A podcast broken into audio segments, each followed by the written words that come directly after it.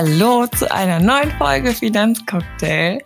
Heute ist schon wieder eine besondere Folge, denn es wird eine ganz schöne Folge, wie ich finde, denn wir sprechen heute über das Thema Hochzeiten. Aber nicht nur über das Thema Hochzeiten, sondern auch über das Business dahinter, denn ich spreche heute mit Mirjam, die hat sich ja, mit ihrer eigenen Hochzeitsagentur selbstständig gemacht und ist Hochzeitsplanerin, Traurednerin und hat inzwischen auch einen Online-Kurs, aber da erfahrt ihr gleich viel mehr drüber. Super interessant. In der letzten Folge ging es um die nebenberufliche Selbstständigkeit. Heute geht es um die völlige Selbstständigkeit und das auch in einem, ja, wie sich jetzt herausgestellt hat, krisenabhängigen Berufsfeld. Zwischendurch sprechen wir auch über Finanzen. Zum einen, was die Selbstständigkeit angeht, aber zum anderen auch, was eine Hochzeit angeht. Also was man da eigentlich so erwarten kann. Wir beleuchten also mal ein bisschen beide Perspektiven. Und ja, ich will jetzt auch gar nicht mehr so viel mehr vorwegnehmen, sondern wir steigen direkt in die Folge ein. Wir reden zwar heute über das schöne Thema Hochzeiten, aber es geht auch wie immer um Finanzen und Geldanlage und deshalb kurz vorweg noch von mir der Hinweis, dass eine Geldanlage immer auch mit Risiken verbunden ist. Deshalb, bevor ihr startet, informiert euch bitte über die Chancen und Risiken von Geldanlagen. Das könnt ihr sehr gerne auf unserer Website tun unter visualvest.de slash Risikohinweise. Verlinke ich euch auch nochmal in den Show Notes. Und jetzt wünsche ich euch ganz viel Spaß. Und ich habe auch gerade im Intro schon gesagt, dass wir heute über ein ganz schönes Thema sprechen, nämlich geht's um Hochzeiten. Und bevor wir jetzt ja, in das schöne Thema einsteigen, würde ich einfach gerne, Mirjam, über dich noch ein bisschen mehr erfahren und würde dich bitten, mal kurz ein bisschen was über dich zu erzählen.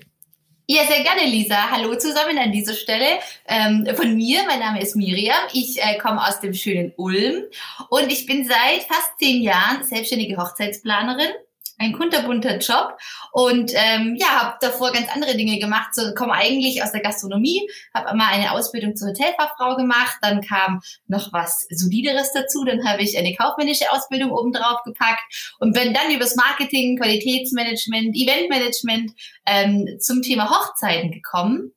Ein BWL-Studium habe ich noch gemacht und dann war irgendwie so die äh, schon immer der Wunsch nach Selbstständigkeit und die Gastro hat mich auch immer nicht ganz losgelassen. Events fand ich toll, viel mit Menschen zu machen und irgendwie bin ich dann über das Thema Hochzeiten äh, gestolpert, auch über die Hochzeit meiner ähm, besten Freundin. So ging es ein bisschen los und ähm, ja, dann habe ich einen Studiengang entdeckt und habe diesen in einem Pilotprojekt äh, also das erste Mal äh, war unsere Gruppe dann so ein bisschen Versuchskaninchen, hat wunderbar geklappt. Dann habe ich Eventmanagement Hochzeit oben drauf gesetzt und mich dann entschieden, okay, wenn ich das mache, dann äh, ganz oder gar nicht. Und dann habe ich eine Firma gegründet, das war dann Freudenfeuer und ist immer noch Freudenfeuer. Und ja, ganz kurz im Schnelldurchlauf mal mein äh, Werdegang. Und seit fast zehn Jahren bin ich eben mit meiner Hochzeitsagentur selbstständig. Und ähm, genau, bin aktiv als Hochzeitsplanerin, als Traurednerin, als Hochzeitscoach mit meinem Online-Kurs für Paare und ähm, begleite natürlich meine Hochzeitspaare auch als Zeremonienmeisterin an ihrem großen Hochzeitstag. Genau, das ist so das Rundumpaket. Wow, das, das war wirklich jetzt ein Schnelldurchlauf und ja, verrückt, was du alles gemacht hast, das ist ja der Wahnsinn. Krass. Ja, also doch immer wieder was, immer wieder was Neues ausprobiert. Ja, mega cool. Also klingt nach einem sehr aufregenden Gang jetzt dann, bis es letztendlich dann quasi jetzt das Hochzeitsthema geworden ist. Aber so bunt wie dein Werdegang-Mix jetzt quasi ist, was ist denn dein Lieblingscocktail-Mix? Ähm, entweder würde ich sagen, lass mich kurz überlegen. Entweder Basil Smash, mag mhm. ich sehr gerne. Grüner Cocktail mit ähm, Gin ist drin, Zitronensirup ist, glaube ich, drin. Basilikum ist drin, mag ich sehr gern. Oder klassisches Gin Fizz, das kennt wahrscheinlich jeder. Ja, sehr cool.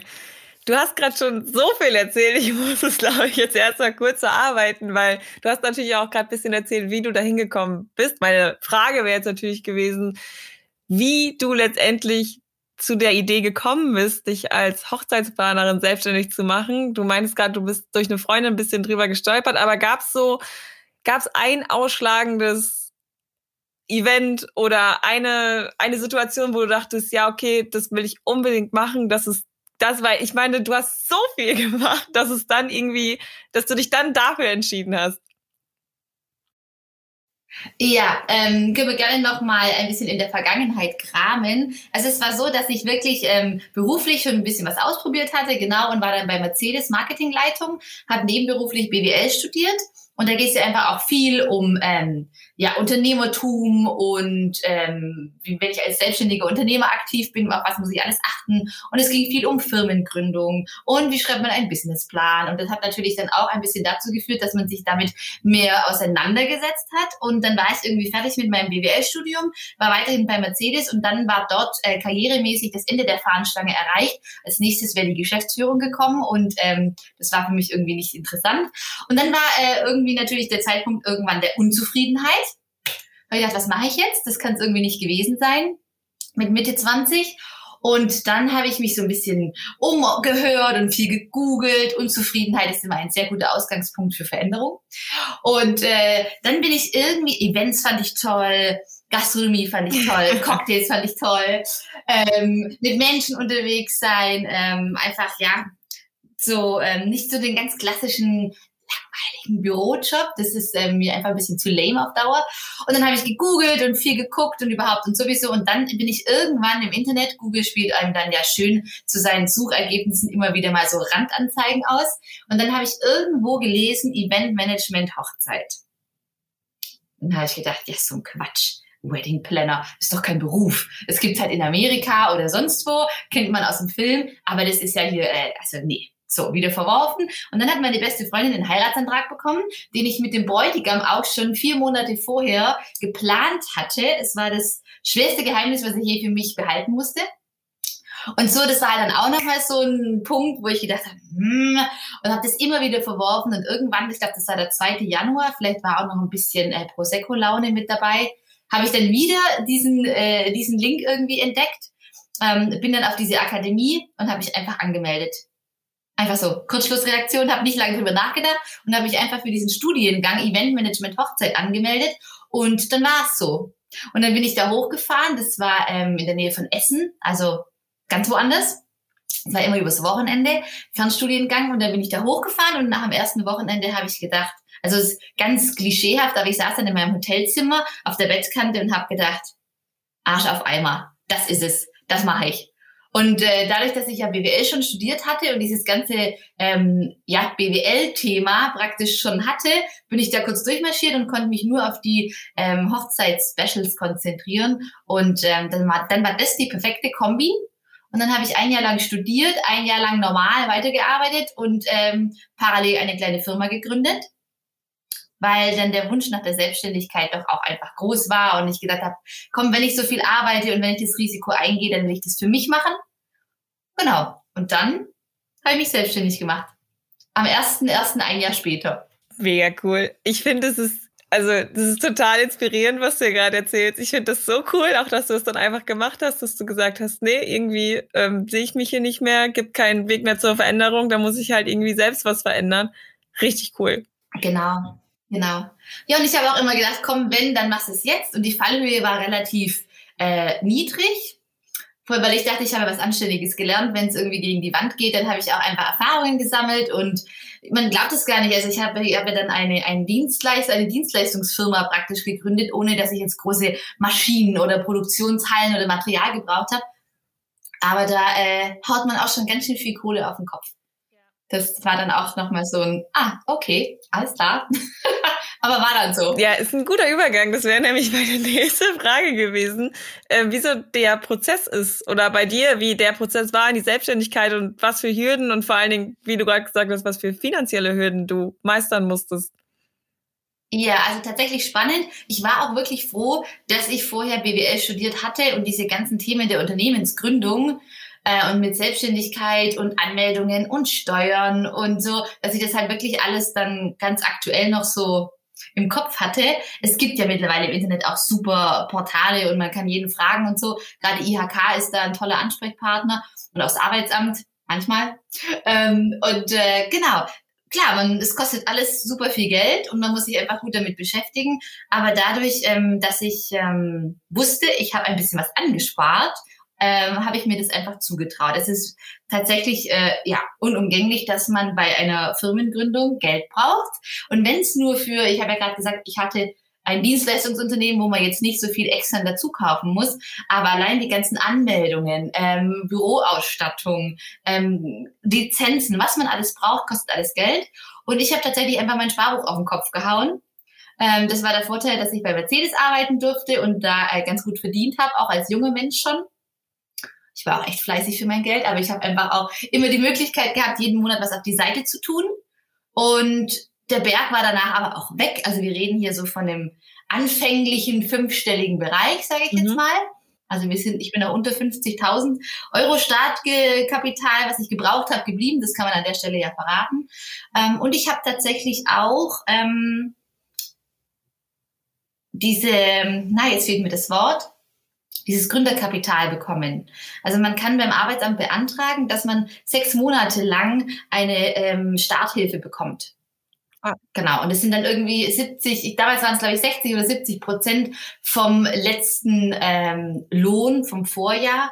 Und dann konnten wir so eine Existenzgründungshilfe, so heißt es glaube ich, für sechs Monate beantragen. Das war dann ganz cool. Ja, wahrscheinlich auch ein guter Tipp. Unbedingt. Also da sich mal schlau machen. Man kann es auch noch verlängern, glaube ich, nochmal um ein paar Monate.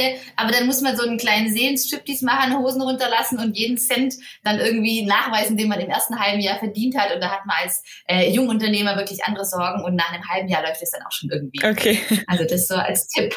Ja, stark wenn man das so hört, man verdient irgendwie mit Hochzeit sein Geld, das hört sich so immer alles so schön an und das ist immer ein besonderer Tag. Wie ist denn das eigentlich, mit so in so einem Business mit Hochzeiten sein Geld zu verdienen? Weil ich kann mir vorstellen, dass es viele Emotionen sind, die man auch von außen bekommt. Ich glaube, es ist sehr viel Stress, vor allen Dingen, wenn man dann auch die Paare begleitet, für die das auch neu ist und die auch gestresst sind. Und wie ist denn da so dein Arbeitsalltag? Ja, das ist schön, dass du das so ähm, realitätsnah gleich äh, äh, zusammenfasst. Also man denkt ja oft, ah, Hochzeitsplaner, wow, Walt Disney Märchen, ein bisschen Brautkleid kaufen, ein bisschen Prosecco trinken, Glitzer. So ist die Welt eines Hochzeitsplaners nicht. Also wenn man mal mit der Braut ein Hochzeitskleid kaufen darf, dann hat man schon viel richtig gemacht. Also da braucht es dann auch wirklich viel Vertrauen. Dann nimmt man den Wedding Planner nicht unbedingt mit, sondern natürlich die beste Freundin oder die Mama. Aber ähm, ja, tatsächlich ist mein Arbeitsalltag kunterbunt. Da kommt wirklich alles Mögliche dazu. Ähm, und Emotionen und Stress, wie du auch gerade schon schön sagst, gehören ganz normal dazu, wie WLAN und äh, Terminkalender. Das ist einfach so. Ähm, viele Emotionen kommen aufeinander. Die meisten Brautpaare haben noch nie geheiratet. Verunsicherung, extremer Erwartungsdruck von außen. Und das muss man natürlich auch so als kleiner Hochzeits-Mini-Psychologe immer unter einen Hut bringen was aber einfach mit den Jahren und den Erfahrungswerten ganz gut gelingt. Ähm, ja, es geht viel um Terminmanagement. Äh, der erste Punkt in der Hochzeitsplanung mit meinen Paaren ist immer äh, Location Scouting. Und wenn die Location steht, dann hat man einfach im Kopf den Ort und das Bild, wo man dann heiraten wird. Und da ja, versucht man die ganzen anderen Dienstleister aus, Dekorationskonzept, ein Stilkonzept, bis hin zum Dresscode, welche Schuhe werden angezogen und, und, und. Trauung organisieren. Das mache ich auch viel als freie Traurednerin, dass ich meine Paare dann verheirate. Auch nochmal ein ganz emotionaler Punkt. Und ähm, ja, natürlich, ähm, ich mache meinen Job super gerne. Es ist auch mein Traumjob. Es ist kein leichter Job, also es ist wirklich bockanstrengend. Und ähm, natürlich begleitet man die Paare, ähm, ja, also auf dem Weg bis hin zu einem der schönsten Tage in ihrem Leben. Ähm, Wenn es der, der einzig schönste wäre, dann wären es ein bisschen wenige Tage für ein äh, erfülltes Eheleben. Aber klar, und man wächst sehr, sehr emotional auch mit den Paaren zusammen. Und dann kommt man auch mal an den Punkt, wo man denkt, oh, und jetzt muss ich da eine Rechnung stellen und jetzt muss ich da Geld verlangen dafür. Aber ähm, ja, es ist einfach eine Dienstleistung, die ich erbringe und es ist sau viel Arbeit äh, und von dem her, ähm, die Brautpaare schätzen das und es ist völlig in Ordnung, wenn man einen guten Job macht, ähm, egal wie emotional und rosa-rot er ist, dass man dafür äh, ein Geld verlangen darf. Absolut. Ja, auf jeden Fall. Ich würde es gerne umsonst machen, aber ich lebe davon und von dem her ist es nicht realistisch. Ich muss meinen Kühlschrank auch irgendwie voll kriegen. Ja, aber schön, dass du sagst, du willst es auch umsonst machen. Also dann spricht es ja nur für dich und wie gerne du deinen Jobs machst. Richtig schön. Also ich stelle mir das auch wirklich sehr, sehr schön vor, aber wie du auch schon gesagt hast, ich kann mir auch vorstellen, ähm, also die in Anführungszeichen Schattenseiten, aber auch einfach dieser Stress, das Management, nicht alles nur mit Glitzer. Und so schön es genau. jetzt auch alles klingt, kam ja im letzten Jahr dann Corona. Und ich glaube, die Hochzeit, also ich habe es auch in meinem Umfeld mitbekommen, Hochzeiten war halt nicht mehr völlig krisenabhängiger Berufswahl jetzt dann auch bei dir, beziehungsweise krisenabhängiges Business. Ich glaube, niemand hat damit gerechnet, dass die Event- und auch die Touristenbranche mal so leidet und einfach stillsteht. Wie war das für dich? Ich habe die ganze Zeit überlegt, oh mein Gott, wie wäre das für mich? Das kann man sich einfach gar nicht vorstellen und deshalb würde ich jetzt einfach mal so persönlich nachfragen, wie, wie fühlt man sich da? Ja, also wie du schon schön sagst, es hat ja wirklich niemand, ob er jetzt mit der Event- und Hochzeitsbranche zu tun hat oder nicht, es war unvorstellbar, dass dieser ganze Berufszweig mal einfach lahmgelegt wird, dass es den nicht mehr gibt. Und ähm, also ja, ich habe einen krisenabhängigen Job, wie du jetzt auch gerade gesagt hast. Äh, das wusste ich vorher gar nicht. Also man ist überhaupt nicht auf die Idee gekommen, weil ich habe immer gesagt, geheiratet wird immer. Ja. Es ist wie, also jetzt nicht erschrecken, aber gestorben wird immer. Also auch Bestatter haben einen absolut äh, sicheren Beruf und auf die Welt kommen Babys immer und geheiratet wird immer. Und dann habe ich gesagt, ach, zack, bei der Unternehmensgründung, da kann ich einen Haken machen. Und wenn Godzilla durch die Straßen rennt, geheiratet wird immer. So ja, dann kam Corona. Und dann war erstmal so, ja, nee, das kann nicht sein. Ich weiß es wie heute, mein Telefon klingelt im März letztes Jahr, mhm. genau. Also mit Corona kommt man ganz durcheinander mit ja. den Jahreszahlen. März 2020 klingelt mein Telefon. Äh, es war zehn Tage vor meiner ersten Hochzeit und März ist schon früh für eine Hochzeitssaison. Also das war super, dass ich da schon äh, Buchungen hatte. Und dann wurde die Hochzeit abgesagt dann ich war fassungslos, ich konnte es nicht glauben. Bei mir hat noch nie eine Hochzeit abgesagt. Und dann ähm, zwei Tage später klingelt wieder das Telefon und die nächste Hochzeit sagt ab. Und bei mir ist jedes Mal eine Welt zusammengebrochen. Ich konnte es gar nicht einordnen irgendwie. Und dann ist einfach dieses Corona-Thema immer mehr zu uns rübergeschwappt und dann war das komplette Jahr platt. Es, hat keine einzige Hochzeit stattgefunden. August und September waren dann so drei, vier mutige, die einfach nicht ähm, abgesagt haben. Aber das war dann schon extrem, weil du plötzlich du bist arbeitslos. Also wir waren wirklich, wir hatten ein Arbeitsverbot, äh, wir durften nicht und es gab auch nichts, was man dann so aus der, auf die Schnelle aus dem Hut zaubert. Dann gehe ich halt, was weiß ich, Cupcakes verkaufen oder so. Ja. War halt nicht. Also das war so eine richtige, also richtige Vollbremsung. Und man musste das auch erstmal begreifen. Also das erste halbe, dreiviertel Jahr war sehr tränenreich und mit sehr viel Prosecco verbunden, äh, was auch in Ordnung war. Aber ja, es war echt äh, krass. Das kann ich mir vorstellen. Vor allen Dingen, wie du sagst, von heute auf morgen darf man dann einfach nichts mehr machen. Also sehr emotionale Belastung, aber natürlich auf der anderen Seite wahrscheinlich auch eine heftig finanzielle Belastung. Absolut, absolut. Wie hast du da dann im Endeffekt durchgehalten? Wie war das dann auch mit den Hilfen? Weil man hat ja von allen Seiten irgendwie nur gehört, dass das so kompliziert ist und man weiß, also je, alle versuchen irgendwie nur zu überleben und diese Hilfen lassen so lange auf sich warten und irgendwie schlägt sich jeder nur von Monat zu Monat. Wie war das bei dir? Ja, also tatsächlich, ähm, wir sind ja hier im Finanzthema, also lass uns da gerne ein bisschen äh, drauf eingehen. Ähm, bei uns Hochzeitsplanern ist einfach auch ein bisschen das Problem, dass wir ja in den Sommermonaten unseren Umsatz machen. Ähm, leider ist der Trend der Winterhochzeiten bei uns noch nicht so angekommen. Wir haben halt auch nicht so die Schneegarantie, verstehe ich auch. Aber ähm, ich generiere meinen Umsatz in der Regel von März bis Oktober, dann gibt's noch zwei, drei Dezember, Januar Hochzeiten und das war's. Also das heißt, ich muss im Frühjahr und Sommer meinen Umsatz für Spätherbst und Winter generieren ich bin praktisch wie so eine Après-Ski-Hütte. So kann man sich das vorstellen. Äh, die machen im Sommer auch weniger Umsatz. Und von dem her war natürlich März, man kommt aus dem Winter und irgendwie so das finanzielle Polster ist aufgebraucht über den Winter. Und dann denkt man sich, okay, es geht wieder los, dass einfach wieder äh, Umsatz generiert werden kann. Ja, und dann war halt nicht, ne? Und dann war erstmal so neben dem ganzen Schock, okay, Hochzeiten sagen ab, dann muss man erstmal Seelentröster sein. Wie geht's jetzt weiter? Was haben wir für einen Plan B? Wusste auch keiner. Und dann irgendwann, oh, shit, ich verdiene gar kein Geld. Was mache ich denn jetzt? Und das war wirklich dann auch ja emotional und psychisch ein ganz krasser Druck, weil du einfach auf dein Konto schaust und die laufen dann, die Kosten gehen ja weiter, was man monatlich auch so hat, für Miete, was man alles braucht. Ich muss, wie ich vorher gesagt habe, meinen Kühlschrank voll machen. Ich muss meine privaten Kosten decken. Das mache ich damit, indem ich als Hochzeitsplanerin mein Geld verdiene. Und äh, ja, war äh, nicht so geil. Und dann gab es aber natürlich eher die Hilfen. Und ich muss sagen, toi, toi, toi, dass ich ähm, da gut zurechtgekommen bin und ich habe äh, immer mich informiert und einfach zügig beantragt und äh, habe mit meinem Steuerberater viel zusammengearbeitet und ich muss sagen, dass ich wirklich äh, Hilfen immer relativ zeitnah bekommen habe. Bis auf die erste, da ist natürlich auch in der ganzen Organisation viel im Chaos äh, untergegangen. Das hat dann drei Monate gedauert, bis ich was bekommen habe. Aber immerhin und es war wirklich nicht die Welt. Also es war ein kleines bisschen, aber über dieses kleine bisschen bin ich froh, weil sonst würde ich vielleicht hier heute auch nicht mehr sitzen. Dann muss alles, also ich habe alle Ersparnisse auf den Kopf gehauen in der Corona-Zeit, das kann man ja sagen. Äh, Spaß hat es keinen gemacht, aber wir haben es geschafft, wir sind durch, uns gibt's heute noch. Und jetzt wahrscheinlich mit zehnfacher Motivation wieder in die neue Hochzeitssaison, die jetzt ja dieses Jahr wieder stattfindet. Also wahrscheinlich. Toi, toi, toi, genau, nicht, genau. Also die große, ja, ist du. jetzt vermehrt? Oder ist es jetzt, sind, zögern noch viele? Weil, also wahrscheinlich nächstes Jahr boomt es halt komplett. Ähm, alles schon ins nächste Jahr geschoben, 2021, nee, 2022 dann schon, ist wahrscheinlich das Jahr. Oder, aber, also auch so, was ich jetzt mitbekomme, es geht ja wieder los. Genau, richtig. Also ähm, es ist so, dass uns Hochzeiten noch so ein bisschen die Euphorie äh, fehlt. Also wir wollen dran glauben und wir, es ist auch das Einzige, was wir, was uns hilft, dass wir wieder Hochzeiten machen dürfen. Aber so dieses Yay und wir stürzen uns da tausend Prozent euphorisch rein. Man ist noch so ganz bisschen vorsichtig was dann im September oder Oktober passiert, ob dann wieder so eine Notbremse kommt.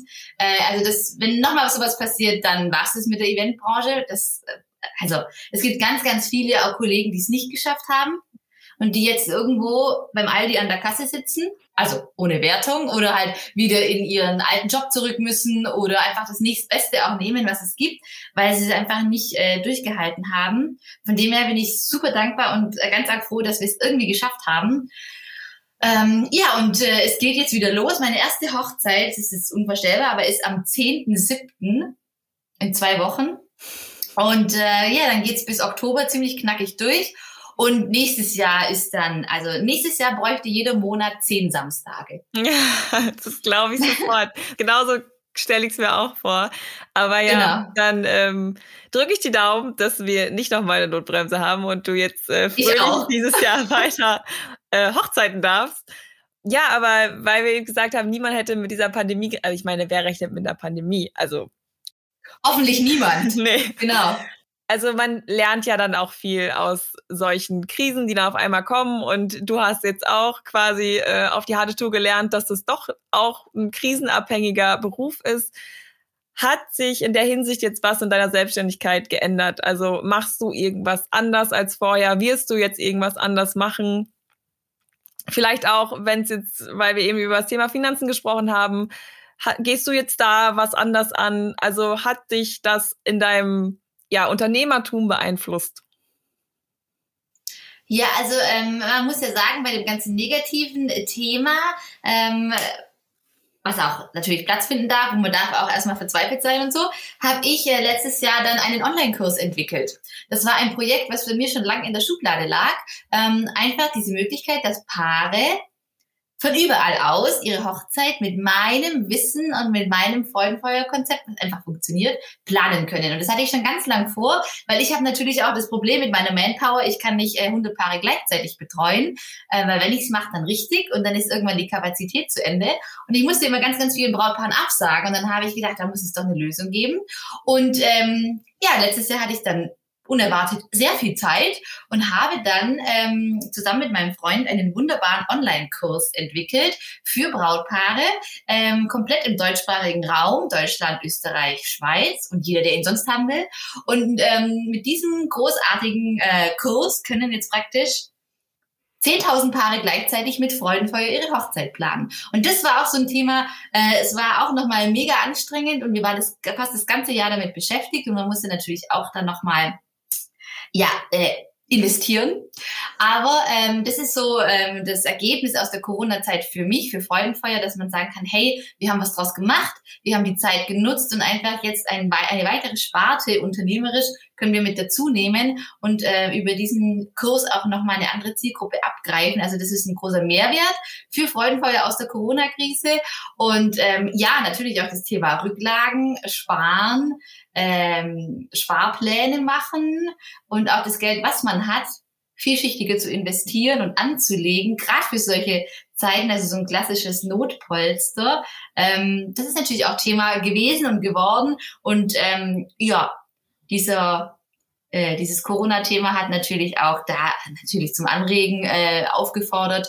Und ja, man kann schon sagen, dass ich meine Finanzen jetzt nach Corona ähm, anders behandle als vorher mit mehr, mit mehr äh, Wertigkeit, mit einer höheren Bedeutung und gerade die äh, Kohle, die man halt einfach auf die Seite legen kann, dass man die sinnvoller anlegt. Ja, also schön, dass du es auch gerade nochmal gesagt hast, bei dem ganzen Negativen ist dann doch auch noch was Positives rausgesprungen. Ich glaube halt generell, dass Corona jetzt auch so ein Digitalisierungstreiber war. Und ich meine, Voll. wenn ihr jetzt da noch neuen, ja auch eine neue Einnahmequelle generiert habt durch dieses Online, genau. durch die Online-Kurse, ist ja super. Und wenn du jetzt auch, also ja, man lernt nicht aus. Jetzt hast du auch noch mal auf die harte Tour leider gelernt, ähm, das Notpolster zu machen und und und. Aber wenn wir jetzt beim Thema Finanzen sind, würde ich gerne jetzt noch mal die Perspektive wechseln und mal als Brautpaar denken. Du mhm. bist ja jetzt hier mein Experte Nummer eins. Auf welche finanziellen Hürden muss ich mich denn einstellen, wenn ich eine Hochzeit feiern möchte? Ja, also das Erste, was ich meinen Paaren immer zu mir äh, zu, sage, wenn sie zu mir kommen, ähm, ein schöner Verlobungsring am Finger und sagen, so, wir wollen heiraten. Äh, was müssen wir machen? Dann mache ich ähm, mit meinen Paaren als allererstes mein magisches Dreieck. Und das magische Dreieck besteht, wie der Name schon sagt, aus drei wichtigen Punkten. Und zwar ist das ähm, die Wunschvorstellung vom Brautpaar, die Realität dagegen gesetzt und Budget. Also das sind so diese drei Dinge. Das ist ähm, manchmal im ersten Gespräch auch so ein bisschen ja so eine Realitätsklatsche, wo ich sagen muss, okay, ihr könnt die ähm, Prinzessinnenkutsche haben, aber ihr könnt dafür nicht so viel investieren wie für ein Schaukelpferd. Also Wünsche, Realität und Budget. Das sind so diese drei Dinge, die man einfach in Einklang bringen muss. Und ähm, ja, das Brautpaar muss sich vorher einfach überlegen, was ist mir dieser Tag, diese zwei, diese drei Tage wert und wie viel Geld möchte ich mit ganz viel Spaß und Freude und Leichtigkeit und gutem Gewissen ausgeben. So, und dann kommt deine Hausnummer raus. Und dann kommen die zu mir und sagen, so, wir feiern mit äh, 100 Gästen irgendwo am Strand und wir wollen Sechsgang-Menü und wir wollen Live-Musiker und Feuerwerk und wir haben 5000 Euro. Und dann muss ich gleich sagen, okay, ihr Mäuse, das könnte ein bisschen schwierig werden. So. Und dann äh, bin ich da immer ganz ehrlich und mache mit meinen Paaren einfach eine Rechnung auf. Wo wir so im Schnitt landen, nach oben gibt's keine Grenze. Ja. Also man kann auch eine Torte für 15.000 Euro bestellen, das geht. Aber ähm, da ist es mir ganz wichtig, dass ich meine Brautpaare abhole und dass ich mit ihnen wirklich erstmal so einen, ja, so einen kleinen Realitätscheck mache und was sind die Wünsche, was kostet das und wo kriegen wir auch tolle Alternativen her. Und da geht es ja ganz viel um Ideen und Kreativität und wie kann man auch mit ein bisschen einem kleineren Budget beispielsweise eine ganz wunderbare Hochzeit feiern. Meistens sind die Hochzeiten auch mit kleinerem Budget ähm, schwieriger zu organisieren, weil man einfach ideenreicher sein muss. Und ähm, wenn mir ein Brautpaar 100.000 Euro auf den Tisch legt, dann ist es leichter, dann da für 50 Personen eine Hochzeit zu planen, als ähm, wenn ich 5.000 Euro habe für 100 Personen. Ja, da, brauch, Aber, äh, da brauchst du wahrscheinlich dann, dann auch Bastel, bastellustige Freunde, die dann helfen. Äh, genau, also wenn das Budget ein bisschen enger ist, dann muss man einfach auch viel selber machen. Ähm, aber es, es gelingt auch immer. Also, und es geht am Ende vom Tag nicht darum, wie teuer die Hochzeit war, sondern wie echt sie ist. Das glaube ich. Weißt du denn, was so im Schnitt vielleicht in Deutschland ausgegeben wird für eine Hochzeit und wie ist es bei dir so? Wenn du mit den Paaren sprichst, sparen die da schon lange für? Ist es so ein, also spart man schon lange dafür? Oder weil ich meine vor allen Dingen wenn dann jetzt wenn man klassisch denkt dass der Mann die den Antrag macht der weiß es vielleicht schon ein bisschen eher. Aber ich weiß es nicht. Also wird dafür schon im Voraus lange gespart?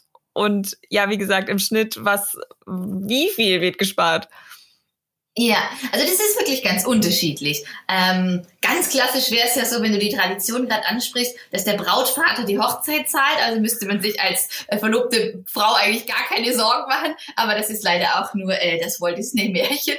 Ja. Das ist nicht immer so.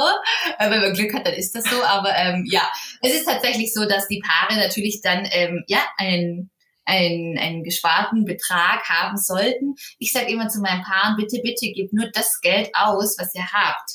Also ich habe auch schon erlebt, dass Paare bei mir waren und dann habe ich ihnen die Hochzeit so durchkalkuliert und dann sind die auf die Bank und haben einen Kredit aufgenommen. Und da habe ich mir gedacht, puh, äh, finde ich für mich persönlich wahrscheinlich schwierig. Aber da war der Wunsch der Hochzeitsfeier einfach so groß, dass sie gesagt haben, wir machen das jetzt, wir haben die Kohle nicht, also lassen wir uns das finanzieren.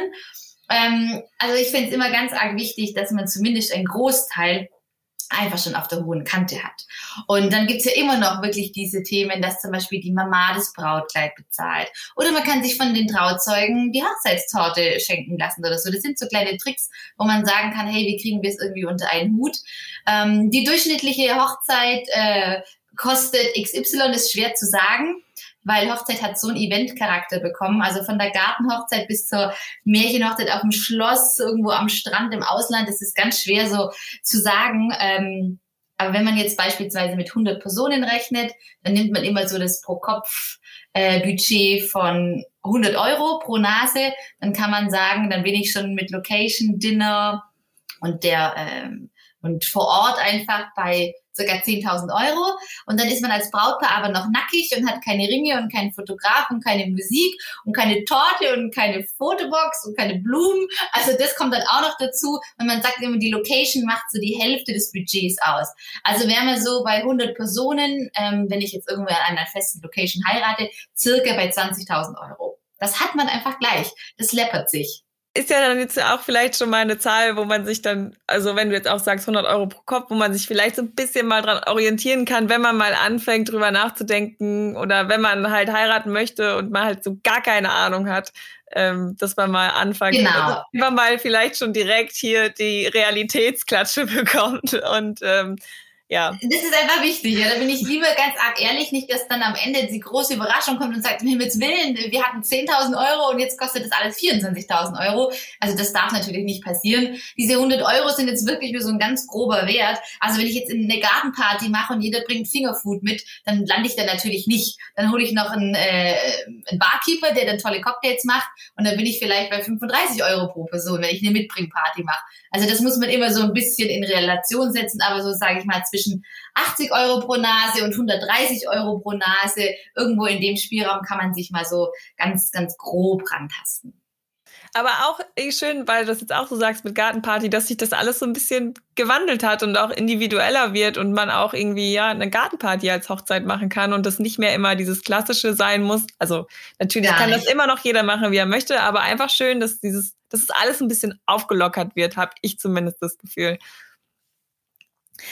Genau, genau. Also es ist jetzt vieles einfach doch, hat sich ein bisschen gedreht und viele haben einfach gesagt, boah, die große Hochzeitsparty mit 120 Leuten, die kann echt irgendwie noch lange nicht stattfinden. Wir wollen jetzt aber echt unbedingt heiraten. Ganz viele haben jetzt natürlich auch Babys bekommen. Also ich glaube, 75 Prozent meiner Brautpaare haben jetzt die Familienplanung dazwischen geschoben oder ein Haus gebaut und dann verändern sich die Prioritäten auch ein bisschen und viele haben dann gesagt, also komm, bevor ich jetzt dann nochmal warten muss, Paare von mir haben schon zwei oder dreimal ihre Hochzeit verschoben, die sagen, gut, hilft alles nichts, wir heiraten jetzt, wir gehen aufs Standesamt und machen am Nachmittag mit den engsten 25 Personen eine Gartenparty und am Ende waren es die besten Feste überhaupt. Also da gibt's kein richtig und falsch. Aufs Bauchgefühl hören und dann wird man den richtigen, den richtigen Hochzeitstag für sich finden. Ganz bestimmt.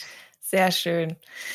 Ich, du hast so viel erzählt, ich bin jetzt auch, also total schön, aber ich hätte jetzt am Ende noch mal gerne heute nicht nur einen, sondern zwei Tipps von dir und zwar aus jeder Perspektive ein. äh, wir starten mal mit der Selbstständigkeitsperspektive und da will ich einfach fragen, ob du vielleicht jetzt einen Finanztipp hast, auch für Menschen, die jetzt vielleicht so wie du überlegen, boah, Hochzeiten fände ich voll cool oder in der Eventbranche oder jetzt Tourismus, also vielleicht was krisenabhängiges und sich überlegen, sich selbstständig zu machen, sich vielleicht aber jetzt doch nicht mehr trauen oder ja, die Unsicherheit zu groß ist, hast du da vielleicht einen Finanztipp? Ein Finanztipp. Also Finanz vielleicht ja. auch in Klammern. Also ja, genau. Also auf jeden Fall mutig bleiben Und wer es nicht ausprobiert, der kann nie sagen, ob es geklappt hätte. Und dann sitzt man irgendwann in 50 Jahren dran und denkt sich, hätte, hätte Fahrradkette. Also einfach mal probieren, realistisch, auch immer so ein bisschen auf die Fallhöhe achten und sich überlegen, okay, wenn alle Stricke reißen und ich auf Null runterfall, was passiert dann? Also wie groß wäre der Schaden? Das auf jeden Fall realistisch ähm, sich mal durchrechnen dann einfach ja ein finanzielles Polster irgendwo zu haben. Also unter das Kopfkissen würde ich es jetzt nicht legen, aber ähm, wenn man wirklich sagt, okay, ich habe ein bisschen Puffer, ich habe da was angespart, das einfach mal investieren oder einfach sagen, hey, ein bisschen was behalte ich aber in der Hinterhand und ähm, vielleicht dann auch splitten und sagen, ich lege was langfristig an, wo ich wirklich sagen kann, okay, wenn ich dann doch wieder ins Angestelltenverhältnis zurück muss, habe ich da aber was, wofür später vielleicht dann doch einfach da ist und wo auch kontinuierlich monatlich weiter wächst. Also nicht aufhören zu sparen, nur wenn man sich selbstständig macht. Aber vielleicht auch kurzfristig irgendwie in ETFs oder in solche Anlagen zu investieren, wo ich sagen kann, hey, da kann ich mal kurzfristig drauf zugreifen. Und ähm, wenn mal so eine Notsituation kommt, dann habe ich da auch einfach einen Puffer, wo ich sagen kann, okay, dann nehme ich jetzt mal ja, die Hälfte raus oder 10.000 Euro raus, die ich jetzt brauche, dass ich da einfach kurzfristig mich auch eigenständig ein bisschen retten kann. Also ich würde mich jetzt auch nach dieser Erfahrung nicht nur auf finanzielle Unterstützung verlassen. Äh, es gab ganz viele Programme, aber beim, beim genauen Hinsehen gab es halt einfach auch doch viele Aspekte, wo man gesagt hat, ah, da falle ich raus und mh, hm, das erfülle ich nicht oder hier bin ich zu klein oder da habe ich zu wenig Digitalisierung. Also ich würde mich nie nur auf finanzielle Hilfen verlassen, sondern immer schauen, dass ich privat irgendwie dann doch noch so ein, ja, so ein Notpolster habe. Okay. Und natürlich zu sagen, hey, äh, wir haben jetzt die Erfahrung aus Corona und ähm, ich habe einen absolut krisenabhängigen Job, dass man sich ein zweites Standbein irgendwie dann doch offen hält. Und sei es, äh, wenn alle Stricke reisen, komme ich zu meiner Freundin ins Café und arbeite da äh, ein halbes Jahr oder ich ähm, ja, spring irgendwo ein oder hilf bei Bekannten mit, äh, ohne dass man sich gleich aus der Selbstständigkeit wieder ins Angestelltenverhältnis ganz offiziell umswitchen muss. Oder eben, wie bei uns zum Beispiel Online-Kurs, neues Projekt, neues Produkt, passives Einkommen. Das ist natürlich super. Digitalisierung und Online-Produkte funktionieren. Ja, schön. Also mutig sein und im besten Fall kreativ bleiben. Ganz genau, ganz genau. Irgendwie geht's immer weiter. Ja, das, das ist schon mal sehr schön, dass du das auch so sagst. Und dann nochmal Perspektivenwechsel. Vielleicht dann nochmal jetzt ein Finanztipp für Paare, die gerade ihre Hochzeit planen oder die sie jetzt bald feiern möchten. Da auch noch ein Finanz in Klammern Tipp. Genau. Also äh, sehr, sehr gerne. Hm, Finanztipp für Brautpaare, die ähm, ihre Hochzeit planen. Unbedingt gebt nur das Geld aus, was ihr habt. Sprecht offen mit der Familie drüber, wenn es eng wird oder einfach vorher schon. Hey, wir kalkulieren unsere Hochzeit. Gibt es jemanden, der äh, insgeheim vorhat, ein Brautkleid zu sponsern oder dann vielleicht in der Location abends die Getränkerechnung übernehmen möchte? Da kann man wirklich ganz offen drüber sprechen. Eine Hochzeit kostet Geld, aber das ist auch äh, ganz normal rechnet niemals mit den Geschenken und äh, Klammer auf Geld, Klammer zu Geschenken der äh, Gäste. Da kommt in der Regel was zusammen und äh, wir jungen Menschen von heute leben meistens als äh, Liebespaar auch schon in einer gemeinsamen Wohnung und dann wird geheiratet, sprich man wünscht sich nicht unbedingt mehr das Kaffeeservice oder Bettwäsche oder so. Das heißt, es wird Geld geschenkt. So, ähm, aber bitte niemals mit dem Geld kalkulieren, was eventuell dann auf dem Geschenktisch landet das ist dann das Geld, was man dafür verwendet, das gesprengte Budget wieder auszugleichen oder für die Flitterwochen. So. das waren sehr schöne Tipps und ähm, ja, wenn du jetzt auch sagst, nicht mehr Geld dafür ausgeben, als man hat und nicht mit den Geschenken planen, ja. Ist auch gut. Ja, und damit bin ich auch schon am Ende. Bin durch mit meinen Fragen. Vielen, vielen, vielen Dank. Ich fand es wirklich eine unfassbar inspirierende Geschichte und auch, dass du jetzt mit so einer, mit so einem positiven Gefühl auch jetzt rausgehst, obwohl das letzte Jahr so nicht einfach war und ihr trotzdem das Beste draus gemacht habt und da noch neue Wege gefunden habt. Ich glaube, das ist jetzt auch, wenn man mit dem Gedanken spielt und sich jetzt die Folge anhört, sehr motivierend und inspirierend. Vielen, vielen, vielen Dank dafür. Ich fand's super cool. Sehr, sehr gerne. Ich danke dir. Es hat mir unglaublich viel Spaß gemacht. Ich hoffe, ich habe nicht zu viel erzählt. Ähm, und äh, ja, es war äh, super cool. Also ich habe ja selber auch einen Podcast und da bin ich immer diejenige, die die Fragen stellt. Von dem her war es auch mal ganz cool, äh, die Rolle zu wechseln. Also jederzeit wieder gerne, auch mal in Live auf einen Cocktail. Und äh, es war sehr schön, hat mir Spaß gemacht. Ja, hoffentlich bald wieder. Aber dein Podcast heißt ja auch Freudenfeuer. Äh, mein Podcast heißt der Prosecco Podcast. Ah ja. ja, also es ist doch quasi das Pendant hier zum Finanzcocktail. Also ja, aber hallo, das passt doch schon mal sehr gut zusammen. Ja, sehr schön. Ja, vielen Dank und ähm, dann hoffentlich bald dir. auf dem Prosecco und auf dem Cocktail. Das machen wir, Lisa. Alles Gute für dich. Bis bald. Danke. Ich muss sagen, ich bin immer noch total geflasht von der Folge. Ich finde es so cool, was die Miriam da für einen Weg hingelegt hat. Und ja, mich hat sie total inspiriert und ich hoffe euch auch.